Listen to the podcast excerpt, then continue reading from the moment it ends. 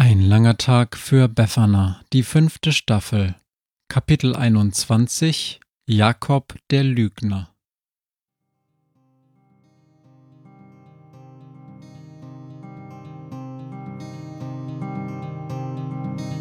Wenn der Wind einsam durch die Straßen fegt, wenn die kalte Nacht sich auf die Häuser legt, wenn in Fenstern Weihnachtsschmuck ins Dunkel scheint, dann sind Befana und ihre Maus nicht weit. Wenn die Turmuhr Mitternacht geschlagen hat, stürzt die Hexe sich mit dem Geschenkesack auf nem Besen mutig in die Nacht hinab zu den Wesen, die ansonsten niemand mag. Weihnachtshexe Befana ist für alle Monster da. Alle Ratten, Kakerlaken, Geister, Spinnen, Feuerdrachen, alle unsichtbaren Ungeheuer, Zauberzeitmaschinenbauer freuen sich schon das ganze Jahr auf den Winterwind, denn der bringt eine Weihnachtshexe namens Befana. Treffe das Sprichwort zu und würden sich beim Lügen die Balken biegen, dann läge das Hochhaus von Familie Grimm längst in Schutt und Asche. Beffanas Hang, beim Familienabendessen wichtige Teile ihres Lebens für sich zu behalten, würde es schon ordentlich krachen lassen im Gebälk. Und an Nils Verschleierung der Tatsache, dass seine Frau Lea eine der größten Hexen der bekannten Welt war, würde dann wahrscheinlich schon reichen, Teile der Decke einstürzen zu lassen, so dass Familie Hempelmann aus dem neunten Stock staubig und ordentlich verkratzt in der Küche der Grimms aufschlagen würde. Da die Hempelmanns die liebsten Menschen der Welt sind, würden sie sich bestimmt sofort sehr umständlich entschuldigen und anbieten, die zerstörte Kücheneinrichtung zu bezahlen aber das ist ja zum Glück nicht nötig, schließlich handelt es sich nur um ein Gedankenexperiment. Doch wie auch immer, der gerissenste und routinierteste Lügner von allen Grimms ist sowieso der kleine Jakob. Es fängt schon damit an, dass Jakob überhaupt nicht klein ist, zumindest nicht die ganze Zeit. Jakob wird beim Spielen manchmal groß. So wie ein aufgepumpter Hüpfball und auch fast genauso rund. Weil Jakob weiß, wie das Leben funktioniert, ist er überzeugt davon, dass die ganze Angelegenheit sowieso wieder nur ihm in die Schuhe geschoben wird, so wie der verstopfte Abfluss und die Gelbbauchunken im Klo und weil er daran nun wirklich nicht so ganz unschuldig war und davon überzeugt ist, dass Hüpfball Großwerden ähnlich ungnädig aufgenommen würde, hat er die Angelegenheit für sich behalten und die geplatzte Hose Simon aus der B in die Schuhe geschoben so wie er es überhaupt sehr häufig macht, weil Simon aus der B schon lange weggezogen ist und den Anschuldigungen logischerweise nicht widersprechen kann. Das Schweben ist noch so eine Sache. Jakob schwebt schon, seitdem er sich erinnern kann, normalerweise nur ein oder zwei Zentimeter über der Matratze, so dass es niemandem auffällt, und ihm selbst ist es ja auch lange nicht aufgefallen. Vielmehr dachte Jakob lange, dass Menschen ebenso schlafen. Ist ja schließlich viel gemütlicher. Als Papa ihm dann zum sechsten Geburtstag eine neue Matratze gekauft hat und Jakob sofort in die Nachverhandlungen einstieg, weil Matratzen ja nun wirklich das dämlichste Geschenk der ganzen Welt sind, dämmerte ihm, dass andere Leute diese Matratzen beim Schlafen ständig berühren und Matratzen nicht einfach nur eine Vorsichtsmaßnahme sind. Seit einiger Zeit ist aber nicht nur das Schweben mehr geworden, sondern auch die Sache mit der Sichtbarkeit bzw. Unsichtbarkeit, denn sichtbar sind ja irgendwie alle. Und im Gegensatz zum Großwerden und Schweben kann Jakob das Unsichtbarwerden ganz hervorragend kontrollieren und benutzt es auch ständig, um zum Beispiel seine große Schwester zu erschrecken.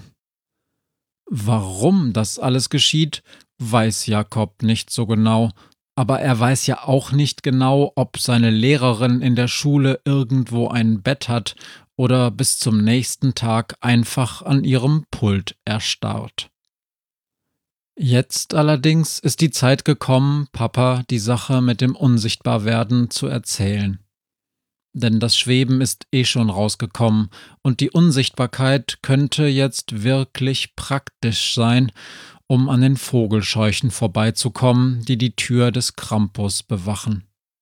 Die Vogelscheuchen lassen Anil, Esmeralda und Jakob einfach nicht zum Krampus vor. Und die Drohung mit der Polizei hat eine der Vogelscheuchen mit einem einzigen Satz weggewischt. Überleg dir sehr genau, ob und wie du deine Tochter wiedersehen willst. Inzwischen weiß Jakob, dass Befana gar nicht beim Krampus ist dass der seit zwei Tagen in seiner Küche hockt und eine unfassbar lange Reihe Pilzmännchen an der Katzenklappe in der Küche ansteht, um von Befana und einem Schmied zu berichten. Zwischendurch schreit der Krampus. Das ist ja alles ganz falsch. Denn irgendwas läuft schief da, wo Befana gerade ist. Der Krampus murmelt ständig etwas von Fehlkonjugation und unvorhergesehenen Inferenzen zwischen einem Hexentrainingsgelände und einer dusseligen Kläranlage. Und als der Krampus hört, dass ein gewisser Mino einen Drachen zu Hackfleisch verarbeitet hat und Befana und dieser Schmied spurlos verschwunden sind, macht der Krampus Geschnetzeltes aus dem Pilz, der die Botschaft überbracht hat, obwohl der Pilz gerade einen Witz erzählt. Jakob spioniert ganz offiziell für seinen Vater beim Krampus. Und zu Jakobs Überraschung und Erleichterung war Anil wegen des Fliegens und des Unsichtbarwerdens überhaupt nicht böse so dass Jakob wirklich am Überlegen ist, ob er nicht auch das Großwerden demnächst ansprechen soll. Andererseits besser noch ein bisschen warten. In ein paar Tagen ist Weihnachten und wer will schon Geschenke riskieren für ein bisschen die Wahrheit sagen. Vorher muss Jakob erst noch seinen großen Plan verwirklichen der hat mit dem Kaufhaus im Stadtzentrum zu tun, genauer mit der Spielzeugabteilung. Denn wer schweben und unsichtbar werden kann, der könnte doch heimlich aus dem Fenster schweben und sich unsichtbar ins Kaufhaus einschleichen, oder nicht? Und so wie Jakob das sieht, gibt es keine Regel, dass Unsichtbare kein Spielzeug klauen dürfen. Aber das ist noch ein langer Weg, denn die ganze Schweberei, die hat Jakob noch nicht besonders gut unter Kontrolle. Als Jakob nach seinem x-ten Einsatz im Krampushaus zum Parkplatz an der Busstation zurückkehrt, will er sich gerade sichtbar machen, als er seinen Vater mit Esmeralda reden hört. Sie sprechen leise und schauen sich immer wieder um. Ein sicheres Zeichen dafür, dass Jakob möglichst nah heranschleichen sollte und sich ganz bestimmt nicht sichtbar macht. Warum denn jetzt? fragt Anil gerade. Ich weiß, du hast gleich gesagt, dass dein Zauber damals nicht gewirkt hat, aber warum geht es jetzt erst los? Ich glaube, der Einzige, der sich mit diesen Sachen auskennt, ist der Krampus, sagt Esmeralda. Und den fragen wir ganz bestimmt nicht. Ich weiß nicht, vielleicht würde er Jakob sogar in eine Glasvitrine stellen in seinem Kuriositätenkabinett. Sag so etwas nicht, zischt Anil. Jakob ist ein ganz normaler Junge. Nur diese Kombination Schweben, Unsichtbarkeit, sowas habe ich noch nie gehört. Du und Lea, sowas hat man auch noch nie gehört. Wir haben uns geliebt. Wir haben uns beide zu diesem Weg entschieden. Wir haben beide Opfer gebracht. Vergiss das nicht. Lass uns von was anderem reden. Wir sehen jedenfalls an Befana, wie kompliziert alles werden kann, wenn die Kinder diesen Weg gehen. Und jetzt, ausgerechnet jetzt, ist keine Lea mehr da, um mir zu helfen. Ich war da, Anil, die ganze Zeit. Ich habe dir geholfen und ich hätte dir auch weitergeholfen. Ich wollte einen Schlussstrich, Esmeralda Schneckenfittich. Sie sollten normal aufwachsen wie alle anderen Kinder, und du hättest das torpediert obwohl Lea und ich das so vereinbart hatten. Aber Lea ist tot, Anil. Sie ist das beste Beispiel dafür, dass Normalsein nicht funktioniert für die Grimms. Bei mir funktioniert es. Sagt der Mann, der die Kinder nachts alleine lässt, um was genau zu machen? Spazieren gehen? Dass ich nicht lache. Es ist aber die verdammte Wahrheit, schreit Anil Grimm, und in diesem Augenblick wird Jakob sichtbar. Jakob, stammelt sein Vater. Alles in Ordnung bei dir? Papa, Befana ist verschwunden. Sie ist mit dem Schmied und Sami zum Schloss gelaufen und jetzt ist sie verschwunden. Also hat sie den Drachen nicht getötet? Mino hat den Drachen zerfetzt, Papa. Der Pilz sagt, der Drache hat volle Kanne angegriffen und Mino nur so duck weg und dann krawums voll von hinten auf den Schwanz und der Drache so aua und Mino nur so ich metzel dich voll ab und ich hab verstanden, Jakob, sagt Aniel Grimm. Und jetzt ist Mino sauer auf Befana, dass sie ihn allein gelassen hat. Aber der Junge ist wieder beim Krampus. Ja. Und er weiß auch nicht, wo Befana jetzt steckt. Nein, im Schloss, sagt er. Ja, aber das ist nur eine Attrappe, oder? Ja, Papa, ich hab mir was überlegt. Wenn ich dir ein Geheimnis verrate, kriege ich dann trotzdem alle Geschenke, die du schon gekauft hast? Kann ich dir nicht versprechen, Jakob, du weißt doch, die Geschenke bringe gar nicht ich. Ach, und wer dann? Eine Hexe namens Befana, ertönt es da hinter ihnen.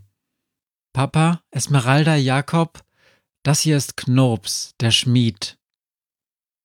Was Anil Grimm in diesem Moment fühlt, das können nur andere Väter und Mütter wirklich verstehen. Natürlich, es ist Erleichterung, aber es ist die Art von Erleichterung, die du vielleicht fühlst, wenn du mit einem Heliumballon in den Himmel steigst.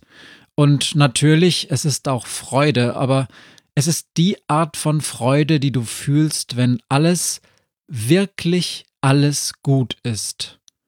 Und es ist auch Liebe, doch es ist die Liebe, die du fühlst, wenn du einen kleinen Menschen zum ersten Mal auf der Welt siehst und weißt, dass alles einen Sinn ergibt und du dich nie mehr fragen musst, warum du eigentlich auf dieser Welt bist. Und Befana? Das starke Mädchen aus dem Bus hat angefangen zu weinen. Denn sie weiß nicht, ob sie Mino jemals wiedersehen wird und ob sie jemals wieder Freunde sein können und darum umarmt sie erst ihren Vater und dann Esmeralda und dann auch noch Knurps, der gar nicht so genau weiß, wie ihm geschieht. Und zuletzt hebt sie Sami auf den Arm und sagt Papa, Sami wohnt jetzt bei uns, damit das klar ist. Und Jakob? Jakob ist schon wieder verschwunden. Zum grauen Haus im Wald, zum Krampus der kann sich jetzt auf was gefasst machen. Es ist Zeit, die Sache mit dem Großwerden mal so richtig auszutesten. Potzblitz.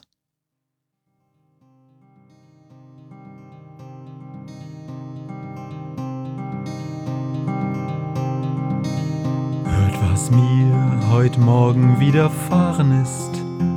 Eine Krähe sitzt auf meinem Fenstersims und sie krächzt von Weihnachtshexe Befana, die sie hoch am Himmel fliegen sah.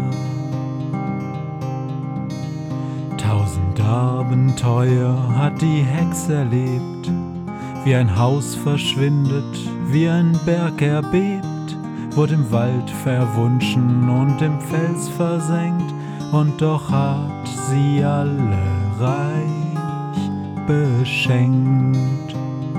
Weihnachtshexe Befana ist für alle Monster da. Alle Ratten, Kakerlaken, Geister, Spinnen, Feuer, Drachen, alle unsichtbaren Ungeheuer, Zauberzeitmaschinenbauer freuen sich schon das ganze Jahr auf den Winterwind, denn der bringt deine Weihnachtshexe namens Befana.